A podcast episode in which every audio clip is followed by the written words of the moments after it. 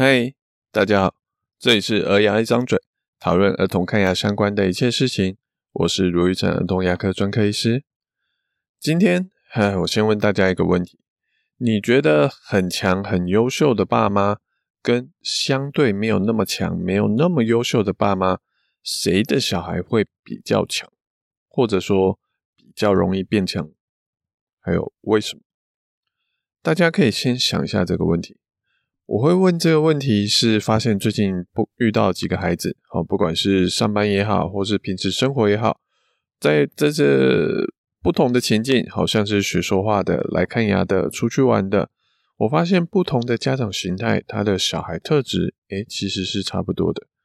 我想以前在学校，我们还在念在念牙医系的时候，会讲到一些有关罕见疾病的小朋友。大家常常听到的，好，最常见的可能就是唐氏症，所谓的唐宝宝。那个时候，老师说了一句话，让我印象很深刻。他说：“这种身体有全身性的特殊疾病的小朋友，跟他们的爸爸妈妈外观上看起来不太像，好，看不出来他们是父子或是母子。可是，凡是有这种疾病的小朋友，彼此就算没有血缘关系，好，只要是同个疾病的。”他们彼此看起来反而就像兄弟姐妹，长得很像。我觉得教养有时候也是这样子，不同教养模式的家长，虽然生出来的小孩不管是星座啊、血型啊、年纪啊，可能都有差，但是对应小孩的行为类似的话，小孩也容易有类似的行为跟举动。这边说的类似举动，不是说啊这些小孩就会比较喜欢吃青菜、吃花花野菜、吃红萝卜。或是这种小孩就会比较喜欢红色，喜欢绿色，而是当他们遇到相同的情形、相同的情境的时候，他会做出的反应，有时候会是类似的。所以回到开头的那个问题，大家有想到自己的答案吗？我先说我的答案，我觉得比较弱的家长，小孩反而比较容易变强。像我最近的一个朋友的小孩，好，我们叫他小弟弟好了，好，是个一岁出头的小朋友，他还不会说话，哦，不过大家都把他照顾得很好，所以当小孩双手举高，爸爸就知道说，哎，小孩要抱抱了，就把他抱起来，然后小孩手往左边比，爸爸就知道说，小孩想要去那边，好，就带他去那边走走，小孩手往右比，小孩就带小孩往右边走走。听起来好像是无微不至，好像父子同心，好，是个和乐融融的画面。这当然是啦，好，看起来很温馨。可是世上的事情常常是一体两面的。哦，这相对的问题就是，诶，小朋友不用说话就可以，诶，跟爸爸沟通很好，那他就没有什么动力去学说话。好，要抱抱，要走路，手比一比，诶，爸妈就懂了。肚子饿了，尿不湿了，想睡觉了。无聊了，想散步了，哎，这些东西不会说话，哎，其实爸爸妈妈都懂他的意思，那小孩就不会那么积极的去学说话啦。或者说他学到的东西，哦，他努力学习的东西，可能跟我们期待的不一样。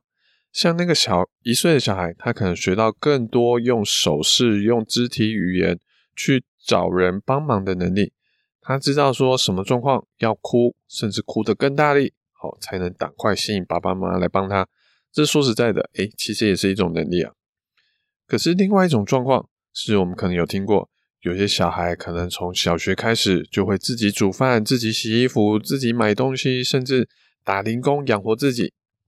除了家长的刻意栽培之外，更多时候是因为家长无心也好，或是状况不允许也好，没有办法很好的照顾小孩。小孩不去努力学会这做这些东西，他可能就没有饭吃，哦，没有干净的衣服穿，没有舒适的生活环境，所以必须自己努力学会做这些事情。因为没有人帮他，他只好帮他自己。这就是《侏罗纪公园》的经典台词：生命会找到他自己的出路。不过，如果有听到这一集的话，也请各位爸爸妈妈好，不要误会，好，不要会错意。我不是鼓励大家就完全放生小孩来让小孩变强，我只是在说，家长越是无微不至的照顾，小孩会主动学习的动机动力可能会越少。但这种不得不的压力，它不是我们学习东西的唯一动力来源。就像我们滑手机一样啊。好，我们不会因为不滑手机就就会如同字面一样。有些人说啊，我好无聊，无聊到快死掉。我们不会真的不滑手机就真的会死掉。可是，可是我们还是很常去滑手机，为什么？因为开心啊。好，所以像小孩在学说话，有时候不见得是他有强烈的沟通需求，而是他觉得可能能跟爸爸妈妈好好的聊天，好好的回应互动。很开心而已，所以我们放的目标不同，诶，其实做法就会不一不一样。我们希望他快点学会说话的话，那就尽量塑造一个他说话才能得到的回馈，才能得到一个反应的环境。我们希望他能充满着我们的关爱长大，那就是尽量满足他任何的需求，让他觉得说啊，有爸爸妈妈在，好安心。这个没有什么对错，哦，就是我们的目标不同而已。像最近我还有遇到另外一个朋友的小孩，我们叫他小哥哥好了，好，是个大概六岁上下的一个小朋友。我们去一个大公园玩，好，有许多空地，当天还有些活动表演，还跟其他不认识的小朋友，因为每个家庭都带自己的小孩出来玩，好，可是小哥哥一直喊说他很无聊，没有人陪他玩。通常像这种别人的小孩啊，好，不太会去下指导棋。我觉得每个家庭有每个人的考量。好，除非爸爸妈妈主动跟我寻求帮助，或是主动想要跟我讨论，不然大多我都是静静的观察，说看看，诶，不同的家庭有什么反应。哦，我觉得还蛮有趣的。我不会说一定或是应该要怎么样怎么样，顶多问我的话，我就会跟说我的做法是这样子，你可以参考看看。不过这个小哥哥啊，好，他跑去跟他妈说了一下，诶，他妈好像也没有要帮他的意思。那他就转过来看到，哎、正在听歌放松的我，哦，跟我说：“叔叔，我好无聊哦，你陪我玩啦。”哎，我我说我没有要主动问他嘛，可是既然你都问我了，我就好好的跟他回答，我就很认真的跟他说：“我现在在听歌，做，而且我很喜欢听歌，所以我自己不会无聊，而我现在也不想陪你玩。你如果觉得无聊，”附近有很多小朋友，你可以去问他能不能一起玩。今天这边也有很多活动，你可以去跟我一样听听歌，或是去看看他们有什么表演，或是这附近其实很多绿地，很多没有看过的花花草草，你可以去探险，去看有没有有趣的东西，让你不无聊。前阵子有一个笑话是说，最新的 iPhone 出了嘛？那 iPhone 那么贵，其实贵不是它的缺点。是买不起的你的缺点，好，你感到无聊，是你不愿意去找有趣的事情做。这个事情不是我该负责让你不无聊，好，这句话诶有点凶啦，好，所以我没有直接这样子对他说，好，我就跟他说，你可以自己去找看看有没有事情能让你觉得比较有趣而已。也许也许有的家长他会努力准备不同的玩具啊、书啊东西，让小孩不不无聊。而我自己觉得是小孩该自己找出让自己觉得有趣的事情。家长准备的越多，等于小孩自己去寻找准备的能力就越弱。小孩有时候他不是没有能力，而是他没有那个需求跟动力，甚至舞台去练习这些能力而已。一样，好，这个我觉得只是我个人的想法啦，我不会说一定是这样子才是最好的。我要说的是，我自己希望能让小孩有更多练习、发挥自己能力的机会。但这其中其实有一点要特别注意的是，我们要注意那个难度的拿捏。好像我刚刚说的那个一岁小弟弟，我不会要一个话都还不会说的状况，然后要求他唱完一首歌、背完一首唐诗，我才去抱他，带他去想去的地方。我也不会让他在练习走路啊、过马路啊的时候，就这样子放着让他自己过马路。好说，你赶快过来啊，我就陪在你身边啊，让车子就在他面前这样子轰轰轰。那这个其实都是非常的不恰当的。或是说，在公园很无聊的小哥哥，好，今天是因为公园，我觉得真的有趣的事情是蛮多的。可是如果呃同样状况，如果我把他关在一个什么都没有、没有床、没有玩具、没有窗户的一个空白空间，他说无聊，我可能真的会努力找事情跟他做，好，因为这就是要在这种空白、什么都没有的房间去找乐子，难度可能真的有点高。所以，我们如果真的要让小孩有练习的机会、有挑战的机会，我是觉得那挑战的难度不用太多，就是让小孩多跨出一步的难度就好了。我们可以具象化一点，想象一个画面，好，就是如果你的面前有一个呃很高很高的书架，好，就是从脚啊，就是有很多层，好，就是从脚这样子一层一层往上到可能天花板的一个高度的一个书架。你今天要叫小孩练习自己拿书，好，那你要教他练习的不是叫他去拿脚边那个高度的书，那太简单了。那也不会叫他一下子就去拿最高离天花板。离天花板最近的那一层，可能搞不好三四公尺高的书，又不给他梯子，又不给他垫脚东西，就叫他想办法去拿，那真的太困难了。我们希望他练习的难度，哦，应该是让他可以在手伸最长、脚垫的最高的时候，还是快要碰到，但还碰不太到的书，可能要他稍微跳一下才能拿到，让他去试着用力跳个一下、两下。那才能去把那本书抓下来，而且因为有时候跳跳的这个动作跟抓东西的配合度有时候很困难嘛，所以他可能不见得跳一次两次就立刻拿下来，可是只要让他跳个三次、四次、五次，应该是有很大的机会是可以拿到那本书的。所以我们要的那个难度，就是要他稍微跳起来的那种。而拿捏这个难度，其实是爸爸妈妈最困难的挑战，因为很多时候爸爸妈妈看他跳一次两次没有拿到，有些人可能就会干脆直接帮小孩把书拿下给他了。所以我觉得现在的爸爸妈妈其实不是对小孩太差，哦，我觉得大家其实现在都对小孩蛮宝贝的，而且也不是说知识比以前的家长还来得差，反而好，现在我们资源越来越多，哦。正确知识的来源，或是呃能力、东西、环境、物质上，哦，其实我觉得可能都比以前强上许多。所以，我们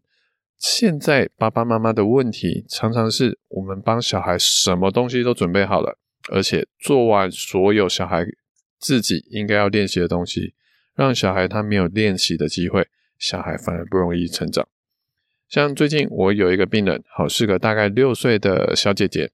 这个年纪对儿童牙医来说已经是偏大的小孩了，沟通能力很好。可是有些人他虽然听得懂，可是他真的还是会很紧张。这小姐姐就是这样子，头几次她根本是连椅子都不想坐上去。我跟爸爸妈妈讨论过，诶，要不要干脆用麻醉的方式，一次把所有牙齿治疗完？可是妈妈希望说让她练习看看，让她学会去看牙齿，所以我们就慢慢的从牙科工具介绍开始。一步步从简单到困难，前面简单的部分还算顺利，但后续要上麻药、抽神经，还有我们做最辛苦的，嗯，上一期有说陶瓷牙套是要相对来说比较辛苦的一个动作，所以说实在的，这个过程小姐姐其实大哭大崩溃了好几次。我本来也是有心理准备，好，因为过往的经验是，有些家长他没办法看到小朋友这样崩溃，他就会开始想要介入帮忙了。呃，尤其这次小姐姐的妈妈看起来是有点焦虑，所以我就想说，哎，会不会接下来就没办法继续治疗了呢？结果呢，呃，妈妈忍住了，好，她没有来插手喊停，反而就是默默的在旁边的支持她、陪伴她。我们就这样慢慢的把上下左右的臼齿全部治疗完毕，好，陶瓷牙套一颗一颗的装上去。小孩呢，好，甚至从原本的崩溃大哭。到后来虽然会哭，好，可能上班要哭一下，坐太久会哭一下，好，碰到牙龈会哭一下，但还是能帮我们忍耐不动，好，让我们完成治疗。后面几次治疗，好，结束时，小姐姐会一边红着眼睛，一边问妈妈说：“呃，我今天有勇敢吗？”啊，妈妈就会很快的补一个拥抱给她，说：“你今天很勇敢哦。”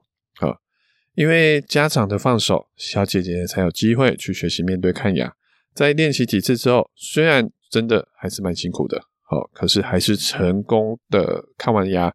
最后一次治疗结束的时候，妈妈的眼角都是笑意，哦，说哦，终于完成了，然后不停的跟我说谢谢。可是同样的状况，还有另外一个病人，好，我们叫她大姐姐好了，好，跟刚刚的这个小姐姐几乎是一模一样，年纪都偏大，而且对牙齿还是看牙还是很紧张。那唯一的差别呢，是大姐姐的妈妈非常的保护小孩，而且常常介入好我们的治疗过程，甚至常常打断医师，说大姐姐在哭了，你们怎么还继续治疗，没有帮助她？好，你怎么这样对我们？大家大姐姐这么凶，那这个过程我们当然也跟妈妈沟通过好几次，可是也没有用。好，最后妈妈甚至有一次就说：“没关系，哎，卢医师不用了，我们今天就不看了。”好，就真的就把治疗到一半的牙齿就休息了。结果呢，哈，大姐姐有因为妈妈的关爱变得比较强吗？没有。好，我们发现，在妈妈打断治疗之后。再约下一次，就发现大姐姐的反应反而是更更加的害怕紧张。原本前几次他还是成功的完成了抽神经加牙套，可是呢，后来他根本是连上麻药都不敢，好，一直开始哇哇大叫，然后说他再也不要来看牙了。结果呢，也就真的没有再来看牙了。我们看到小孩从原本可以接受辛苦的治疗，到完全不来看牙齿。这个退化的过程，所以回到开头问题，好，家长很强，小孩会比较容易变强吗？我说我的答案是，家长比较弱的小孩会比较容易变强，但其实我觉得这个说法还不太正确。我觉得更贴切的说法是，家长表现出比较弱的样子的时候，小孩会比较容易变强。因为现在的问题其实不是家长太弱，而是家长太强。那要忍着不去帮他，其实是需要很大的心理素质的，因为我们都希望小孩好，不要他犯跟我们一样犯过的错，希望他少走一点冤枉路。可是我们可能就是因为曾经走过一些冤枉路，才让我们更好、更珍惜我们现在拥有的东西。就像我们常常听到的，生病之后才知道健康原来是这么的重要，这么的美好。好，就是这样的道理。所以我会建议爸爸妈妈们，好，让自己不要那么强。让小孩有舞台可以自己发挥，我们要做的就是在旁边陪着他，哦，就够了。像我现在每天睡前都会帮小孩念一本故事书，念了几次之后，他很熟的故事书，我有试着好叫他，哎，换你念给我听，结果他说他不要。那最近呢，我说好啊，不要是不是？好，那我开始最近的几次，我会故意的念错一些内容，身我像。有一本书是说啊，身体里面有红血球、白血球、血小板，我就故意说成，诶，身体里面有棉花糖、有鸡蛋、有蔬菜。那我家小孩就笑着说，哦，才不是呢，是红血球、白血球、血小板啦。我就这样子，诶，每个段落都给他这样子闹一闹，好乱乱凑。结果我发现，其实，诶，我家小孩他可以把故事书的内容背个七八成。如果我就是一直不停的念给他听。我可能不知道他到底有多会记故事，跟多会讲故事，懂的装不懂，会的装不会。好，这件事说实在的蛮辛苦的，而且我们还要去拿捏给小孩的挑战度，这是一个更辛苦的事情。我自己说实在的也还在拿捏那个分寸。那我觉得教养小孩没有什么标准答案，好，所以就分享给大家我的看法。如果大家有什么建议跟指教，好，欢迎留言跟我们说。祝大家都能让小孩有更多更有趣的挑战。感谢大家的聆听，好，我是卢一成的童牙医。如果你喜欢我们这集的内容，或有什么想听的主题跟想法，请在 Apple p o c k e t 上给我们五星评论、留言跟分享。我们下次见，拜拜。